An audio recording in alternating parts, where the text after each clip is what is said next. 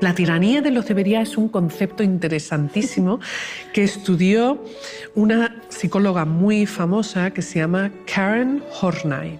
Karen Horney explicaba que muchas veces el ser humano caemos en una competición con nosotros mismos o con otra persona. ¿Qué es la tiranía de los deberías?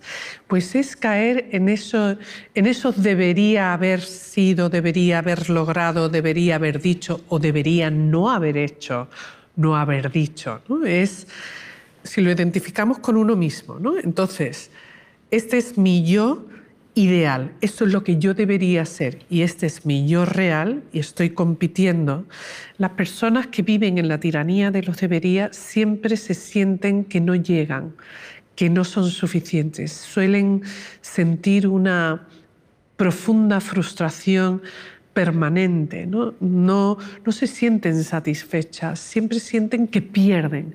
Yo siempre pongo el ejemplo que es como que hacen una carrera consigo mismo y quedan segundos. Pero también la tiranía de los deberías se utiliza eh, para manipular o para controlar o provocar malestar en el otro. ¿no? Si yo ahora empiezo a decirte, tú es que deberías haber sido, deberías haber sacado mejores notas, deberías haberte puesto de... ¿no? deberías, todos esos deberías realmente lo que se está resaltando es lo que no tiene la otra persona. A veces eh, en dinámicas de comunicación, ya sean familiares o laborales entre las personas, las personas utilizan la tiranía de los deberías para hacer chantaje emocional, para controlar. Lo cierto es que también hay que decir que en el proceso de aprendizaje, pues cuando cometemos errores, ahí aprendemos y ahí entra el lenguaje de las tiranías, uy, debería haber hecho esto de manera diferente. La próxima vez voy a hacer esto de esta otra manera. Eso es debería no es tiránico. ¿no? Forma parte de un proceso de aprendizaje, de hacer las cosas de manera diferente. Lo que no sabía antes, ahora lo sé y ahora lo voy a probar de manera diferente. Voy a usar la creatividad, incluso el juego, si hace falta. ¿no?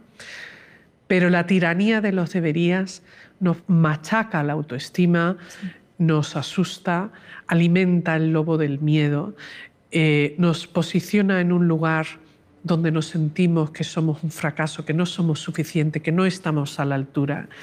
Y hay que tener muchísimo cuidado porque daña es, yo diría, como una, una pisonadora, ¿no? Destructora que nos puede dejar totalmente destruidos con niveles de ansiedad muy agudos, incluso nos puede llevar a la depresión. Entonces hay que diferenciar entre la tiranía de los deberías y el proceso de aprendizaje de lo que debería haber hecho es esto y lo voy a llevar a cabo en el futuro, ¿no? de manera constructiva.